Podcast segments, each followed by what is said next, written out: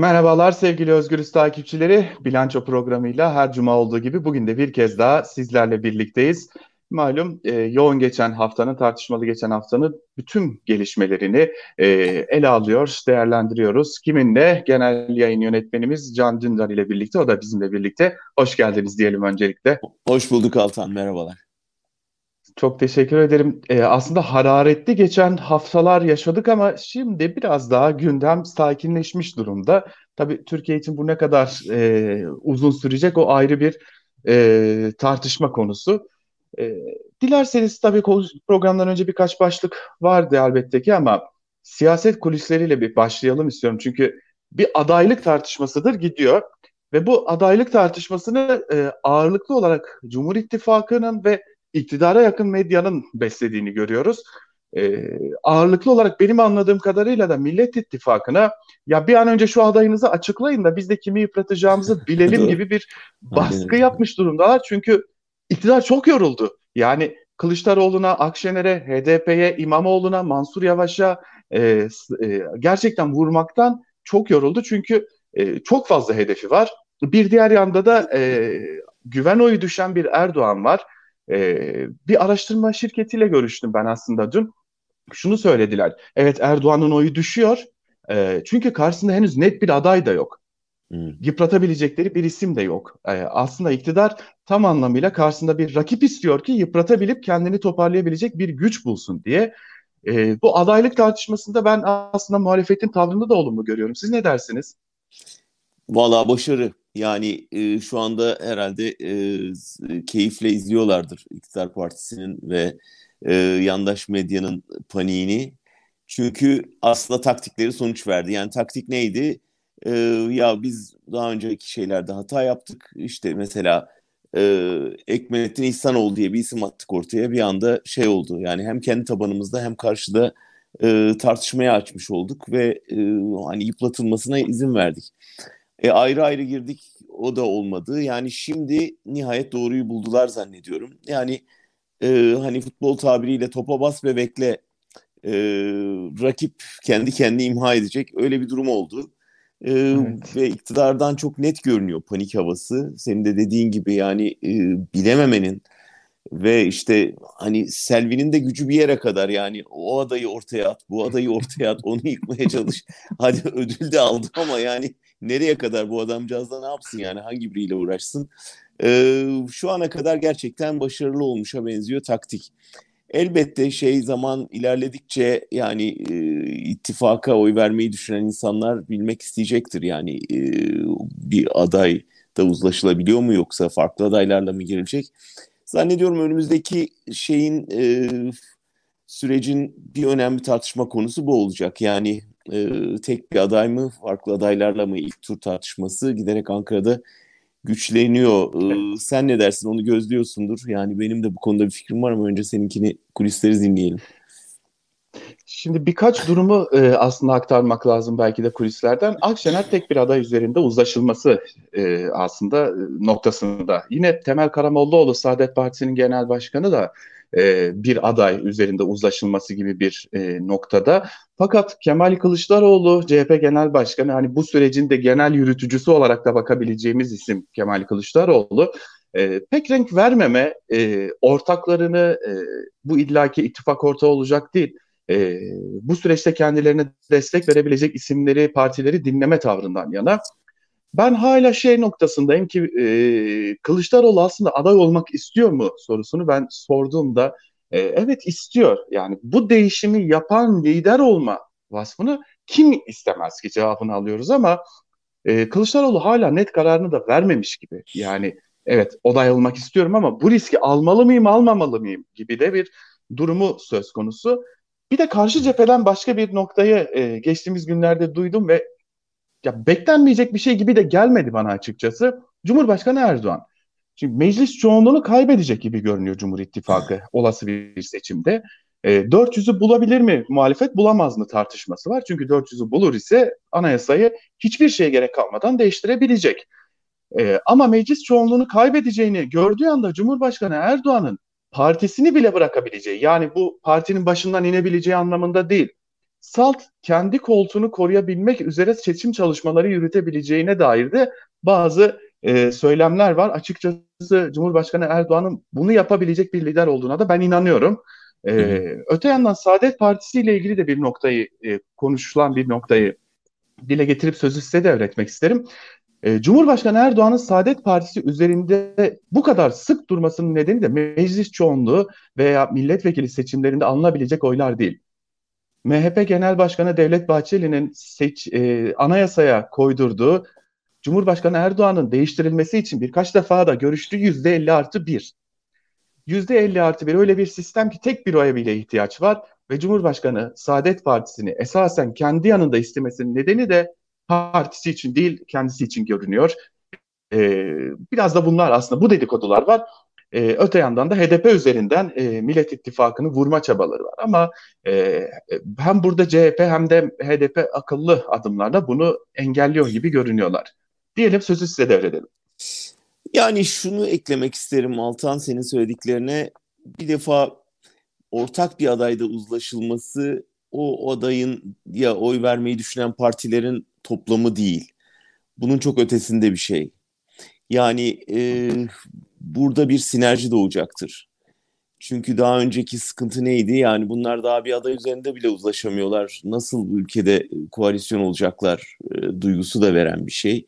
Taktik olarak işte şöyle böyle aritmetik hesaplar yapılıyor. İşte Muharrem İnce de dedi ya yani bunlar matematik bilmiyorlar. E, elbette ayrı adaylarla çıkılması lazım. Adam kazanırsa kazanır. Hala aynı kafada inanılır gibi değil.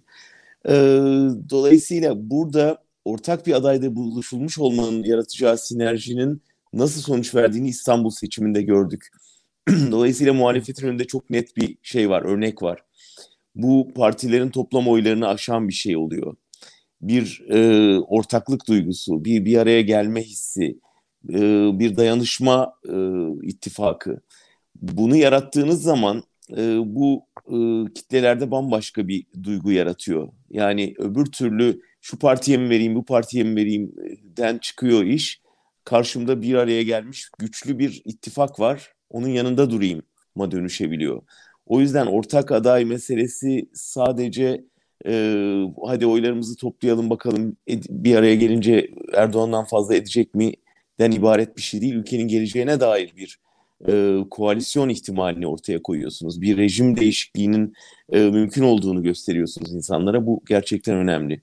İkinci nokta tabii ki bu e, aslında aday bir yere kadar elbette çok önemli ama sonuçta hepimiz çok iyi biliyoruz ki bu bir Erdoğan referandumu. E, Erdoğan'ın bu ülke devam edecek mi? Artık Erdoğan'a dur mu denecek? Bunun oylanacağı bir şey. O yüzden de aslında Erdoğan için çok kritik. Yani tabii ki bizler için, muhalefet için çok önemli ya da onun karşısında yarışacak olan aday için çok önemli ama Erdoğan için önemli ötesinde hayat memat meselesi. Yani ömrünün kalanını nasıl geçireceğine dair bir e, referandum bu. E, o yüzden onun e, hani tam tabiriyle ölümüne asılması bu seçime çok normal.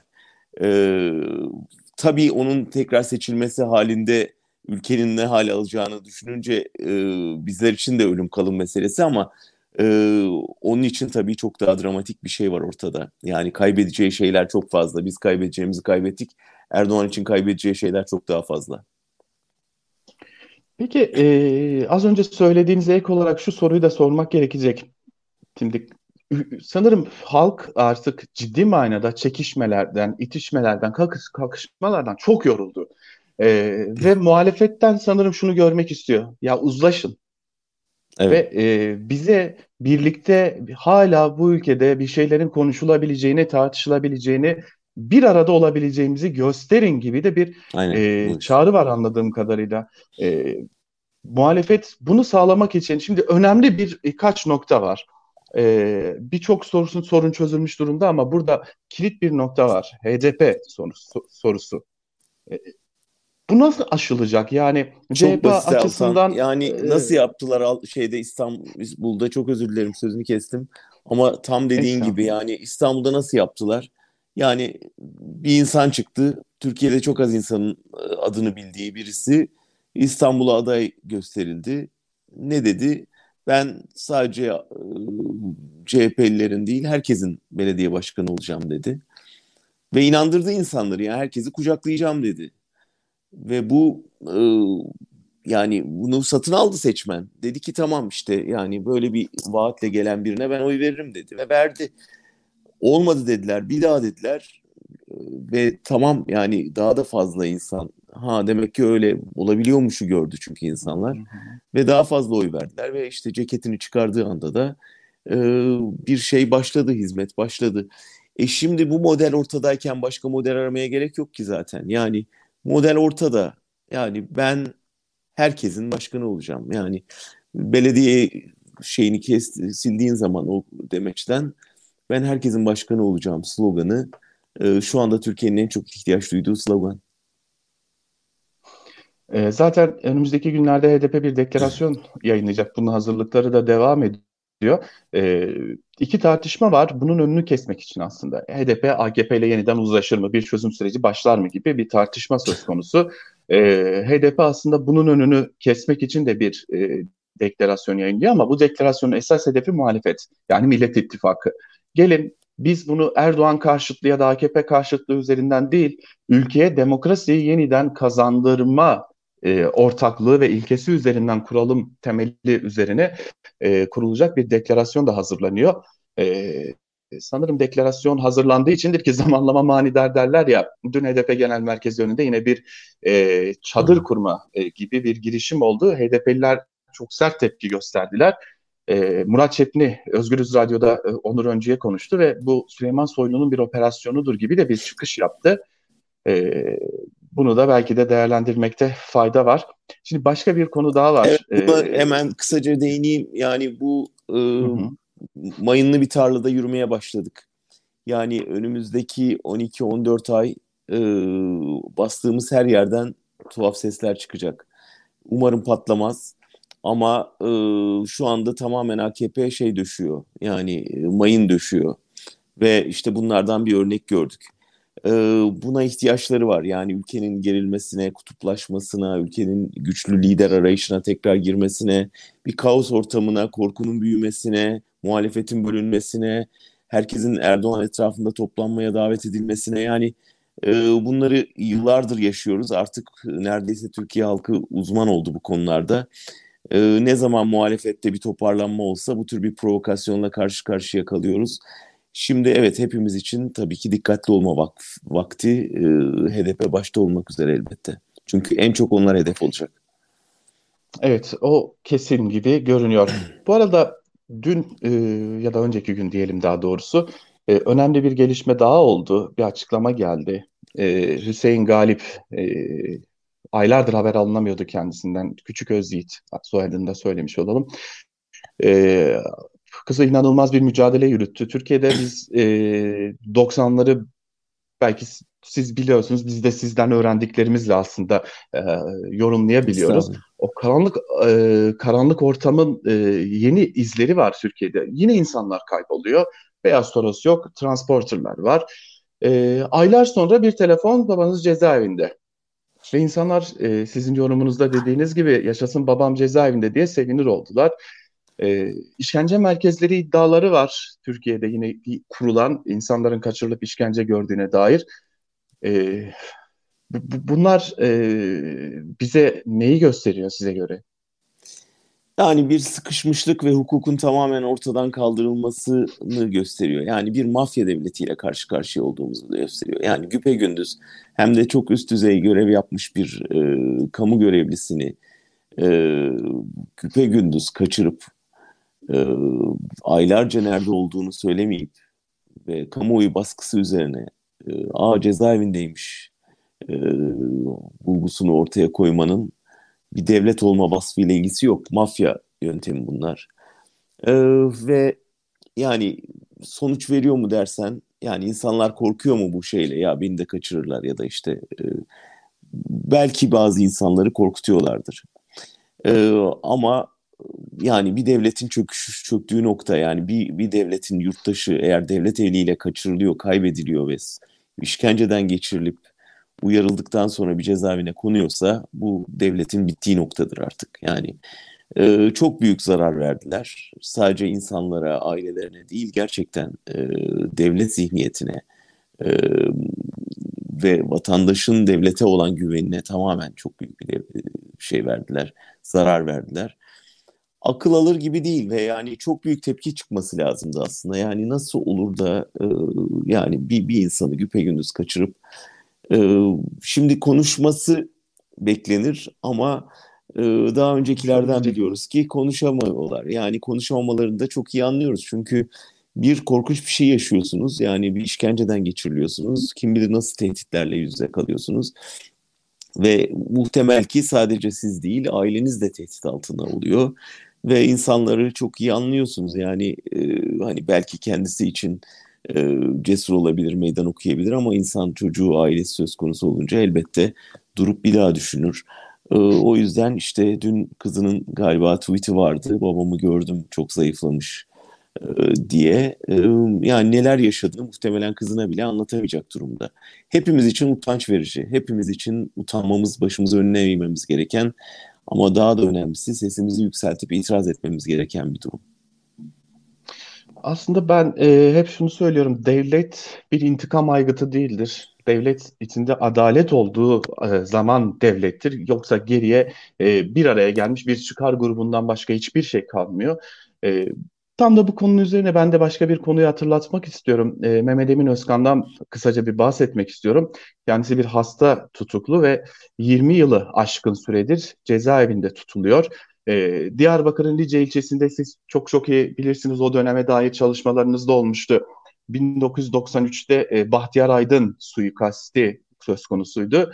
Bahtiyar Aydın suikastinde kullanılan silahın yok edildiği, e, Bahtiyar Aydın'ın nasıl katledildiğine dair çok ciddi soru işaretleri olmasına rağmen o dönem tutuklanan ve bu konudan sorumlu tutulan tek isim e, Mehmet Emin Özkan'dı. Mehmet Emin Özkan yıllardır, 20 yıl aşkın süredir tutuklu.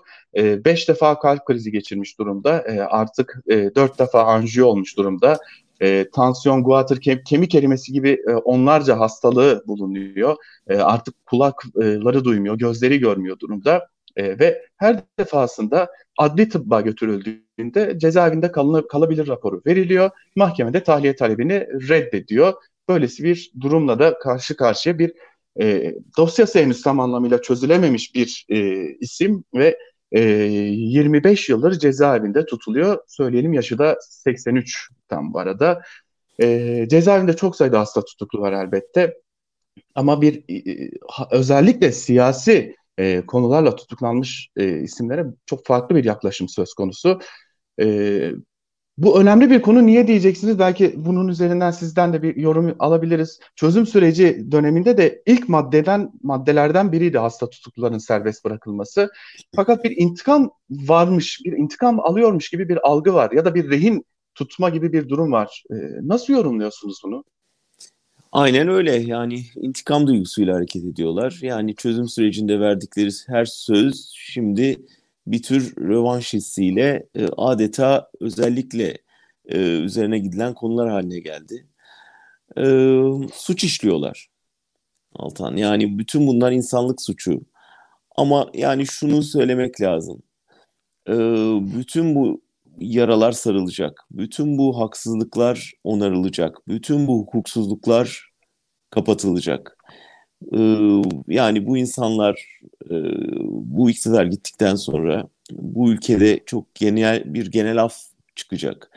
Bütün bu e, açılan haksız yere e, açılan dosyalar kapatılacak. Bu devlet özür dilemek zorunda kalacak bütün bu yaptıkları için. Ve bunlara aracı olanlar o içeri attıkları, içeride zulmettikleri insanların yerine o hapishanelere girecekler. Yani bunu not düşelim. Bir e, belki geleceğe yazılmış bir mektup olarak buradan söylemiş olalım. Ve dilerim ki birkaç yıl içinde e, biz demiştik diyebilelim. E, ama normal demokratik bir devletin bu karanlık dönemin arkasından yapması gereken, o enkazın üzerinde enkazı temizlerken yapması gereken tamamen budur. Evet, bir yüzleşme e, çağrıları hep vardı Türkiye için ama sanırım biz önce bir şu yaşadığımız 20 yılla bir çok net bir şekilde yüzleşmemiz gerekecek. E, umarım başarabiliriz diyelim. Sevgili Can Dündar, dilerseniz bu konuyla kapatalım bugün bilanço programını. Ee, önümüzdeki hafta daha iyi gelişmeleri konuşabilmek dileğiyle diyelim. Bu arada kapatmadan da Silivri Müzesi ziyarete açıldı. Ee, evet. Onu da bir kısaca e, izleyicilerimize ve dinleyicilerimize paylaşırsanız. Tam biraz önce söylediğim şey yani bir tür ütopya, ütopyalar olmadan, e, hayal kurmadan gerçeğe e, erişmek zor. Onun için önce hayal et ki gerçek olsun e, şiarını hatırlattık. E, yani e, ben Silivri cezaevinden çıkarken birçok tutuklu yani burası e, bir gün müze olacak e, cümlesini sarf etmiştir. Ben de onlardan biriydim. E, ve onun bir simülasyonunu yaptık adeta. Yani Silivri'yi bir müze gibi gezdirmek nasıl bir duygu olacak? Biraz insanlara onu vermeye çalıştık. Bu üç boyutlu e, televizyon teknolojisi, görüntü teknolojisi çok ilginç bir şey. Yani gözüne taktığın anda oradasın. E, bu e, giderek daha sık kullanılan bir yöntem, e, sanal gerçeklik. Yani bunu yapan uzmanlar mesela işte okullarda eğitim için diyelim insan vücudunda gezinti yaptırıyorlar çocuklara. Bir anda işte damarların içinde geziyorsun gibi bir duygu yaşıyor. Burada da gözlüğü takanlar işte 6-7 dakikalık bir süre boyunca Silivri'nin değişik bölgelerinde hem kampüsü yukarıdan görerek hem kayıt olarak sonra koridorda yürüyerek onu yaşama şansı veriyoruz. Dün e, herhalde yüze yakın insanı e, ağırladık orada. E, sınırlı sayıda göz, gözlük var. O yüzden e, hem de korona koşulları nedeniyle çok büyük bir şeye açam, açılamıyor ne yazık ki. Ama yani gözledim hepsini. Girenlerin hepsi e, müthiş bir e, yalıtılmışlıktan adeta çıkarak ve e, çok etkilenerek çıktılar. Yani bütün amacımız şu, insanları acındırmak falan değildi. Türkiye'de e, yazı yazmanın, konuşmanın, itiraz etmenin, muhalefet etmenin nasıl bir bedeli olduğunu e, herkese hatırlatmak istiyoruz. Ki onlarla bir empati duygusu gelişsin, ki buna bir tepki geliştirebilelim. E, az da olsa insanlara o duyguyu verelim. Ama ondan ibaret değil, o insanların aynı zamanda nasıl direndiğini, nasıl ürettiğini de gösteren bir müze var hemen yanında. Ee, şunu söyleyeyim sadece dün e, dört ayrı şehirden davet geldi e, resmi olarak. Yani göreceksiniz yakında Avrupa'nın büyük şehirlerinin veya küçük şehirlerinin meydanlarında sergilenecek bu. Ve bir tür insan hakları kampanyası tabii ki ve insanlara biraz daha gücümüz yettiğince, sesimiz çıktığınca e, Türkiye'de muhalif olmanın nasıl bir bedel ödemeyi gerektirdiğini ve iktidarın nasıl bir zulme imza attığını anlatmaya çalışıyoruz. Anlatmaya da devam edeceğiz. Sanırım sayfalarca yazsak, kitaplar yazsak, hatta filmler çeksek bu kadar etkili olmayacaktı. Ee, en etkili yöntemmiş. Ee, başta sizin ve tüm emeği geçenlerin de emeğine sağlık demekte Teşekkürler Altan. E, gerekli. Sağ olasın. Bunu bu bilgiyle kapatalım o zaman bilanço programını. E, haftaya tekrar aynı saatte hem Özgürüz Radyo'da hem de Özgürüz Radyo'nun YouTube hesabında görüşmek dileğiyle diyelim. Ve teşekkür edelim sevgili Can Dündar'a da yine her hafta olduğu gibi bizimle olduğu için. Daha iyi gelişmelerle karşınızda olabilmek umuduyla. Hoşçakalın.